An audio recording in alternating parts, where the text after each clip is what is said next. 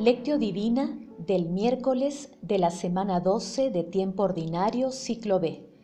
El árbol que no da fruto bueno se tala y se echa al fuego, es decir, por sus frutos los conocerán. Oración inicial.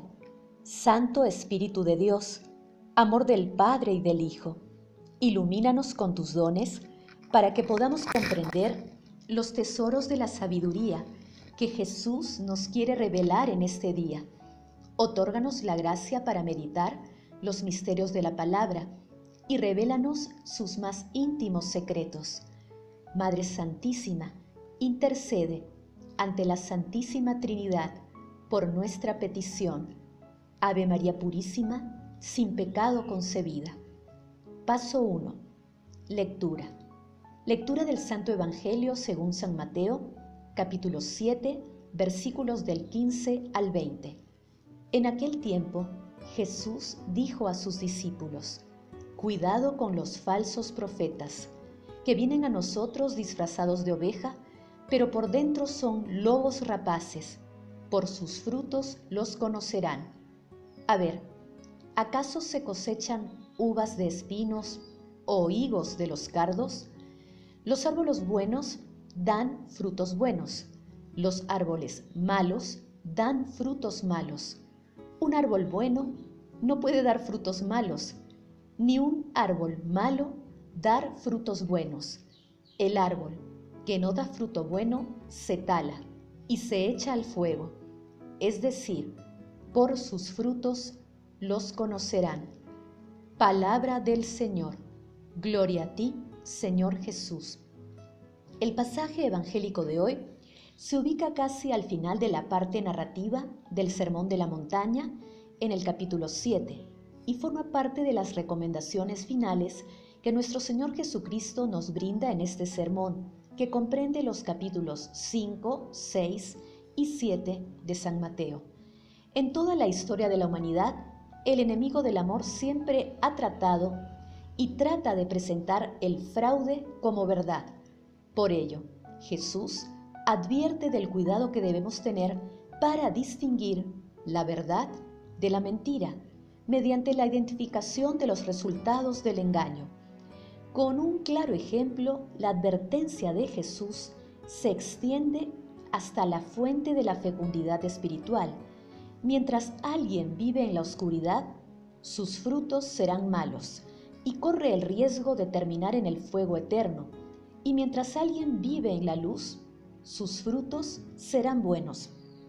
Como el árbol que no se esfuerza para dar frutos y basta que esté sano, es necesario que nosotros estemos unidos a la fuente de la vida que es nuestro Señor Jesucristo y dispuestos plenamente a que fluya la savia divina a través nuestro hacia nuestros hermanos. Si una persona da muchos frutos buenos, lo más elevado que se puede decir de dicha persona es lo que dijo Pedro de Jesús en Hechos capítulo 10 versículo 38. Pasó por la vida haciendo el bien. Esta es la medida del camino auténtico que se dirige a la vida. Paso 2. Meditación. Queridos hermanos, ¿cuál es el mensaje que Jesús nos transmite a través de su palabra? En la lectura de hoy es importante distinguir dos aspectos de las enseñanzas de nuestro Señor Jesucristo.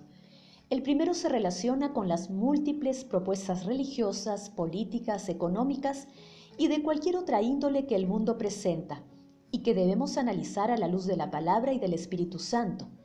En el campo religioso, el mundo ofrece métodos de meditación y relajación contrarios a la fe cristiana en los que se esconde el rey de la mentira.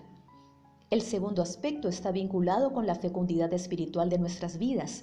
En ese sentido, el pasaje de hoy es una invitación para analizar nuestra espiritualidad y su íntima relación con nuestras acciones. El fruto fundamental entre muchos es la bondad y la misericordia sustentados en el amor. Hermanos, meditando el pasaje evangélico de hoy respondamos, analizamos las múltiples propuestas del mundo apoyados en los dones del Espíritu Santo y a la luz de la palabra? ¿Cuáles son los frutos de nuestras vidas? Somos misericordiosos, pacientes, serviciales y alegres en nuestra vida cotidiana de seguimiento a nuestro Señor Jesucristo. Que las respuestas a estas preguntas nos ayuden a ser verdaderos discípulos de nuestro Señor Jesucristo en todas las circunstancias de nuestras vidas. Jesús nos ama. Paso 3. Oración. Gracias Santísima Trinidad por los dones que nos regalas a cada instante de nuestras vidas, para invitarnos a permanecer siempre en tu amor. Dios Espíritu Santo, amor de Dios Padre y de Dios Hijo, concédenos tus santos dones para que podamos reconocer el engaño presente en el mundo y seamos testigos de nuestro Señor Jesucristo. Santo Espíritu de Dios, fortalece y concede eficacia a nuestros esfuerzos de ser misericordiosos, pacientes, serviciales, alegres, en suma, de ser verdaderos seguidores de nuestro Señor Jesucristo. Tengamos presente que la misericordia y las demás virtudes proceden del amor. Amado Jesús, misericordia pura e infinita, concede el perdón a las almas del purgatorio y llévalas al banquete celestial. Envía a San Miguel Arcángel para que proteja a las almas de las personas agonizantes ante los ataques del enemigo. Madre Santísima, Madre de la Divina Gracia, intercede ante la Santísima Trinidad por nuestras peticiones. Amén. Paso 4. Contemplación y acción. Hermanos, contemplemos a Dios con un texto de San Francisco de Sales. Pero me diréis, si hay consolaciones que vienen de Dios, que son buenas, y otras que provienen de la naturaleza y que son inútiles o sea peligrosas, ¿cómo distinguir las unas de las otras? La regla general es esta, mi querida Filotea. ¿Cómo se reconoce el árbol por sus frutos?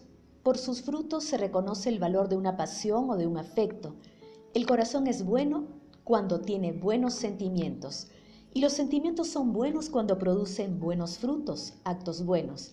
Si esas consolaciones nos van haciendo más humildes, más pacientes, más caritativos, más compasivos, más ardorosos en mortificar nuestras malas tendencias, más fieles en nuestras resoluciones, más obedientes, más sencillos en nuestra manera de vivir, entonces, sin duda alguna, vienen de Dios. Pero si esas dulzuras son solamente dulces para nosotros, si nos vamos haciendo curiosos, amargos, insoportables, impacientes, tercos, orgullosos, presuntuosos, duros para con los hermanos, si al creernos santitos rechazamos todo consejo y advertencia, entonces esas consolaciones indudablemente son falsas y malas, porque un árbol bueno solo produce frutos buenos.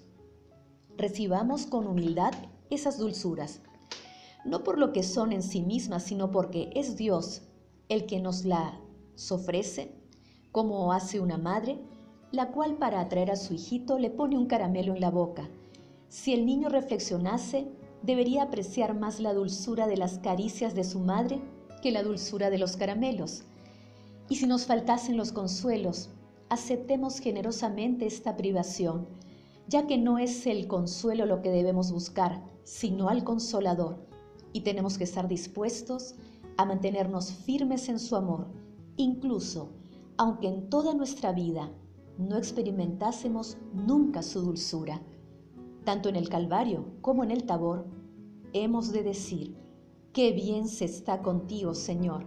Lo mismo si estás en la cruz que si estás en la gloria. Hermanos, hagamos el compromiso de continuar reflexionando la palabra de Dios, porque la palabra es la fuente de la fecundidad para seguir a nuestro Señor Jesucristo. Hoy repitamos continuamente el versículo de San Mateo capítulo 7 versículo 20. Por sus frutos los reconocerán. Tengamos siempre presente que la adoración al Santísimo Sacramento la asistencia a la Santa Eucaristía, el sacramento de la penitencia y el rezo del Santo Rosario son también parte de la fortaleza que necesitamos en nuestras vidas. Glorifiquemos a la Santísima Trinidad con nuestras vidas. Oración final. Gracias Señor Jesús por tu palabra de vida eterna. Que el Espíritu Santo nos ilumine para que tu palabra penetre a lo más profundo de nuestras almas y se convierta en acción. Dios glorioso, escucha nuestra oración. Bendito seas por los siglos de los siglos. Madre Santísima, intercede ante la Santísima Trinidad por nuestra petición. Amén.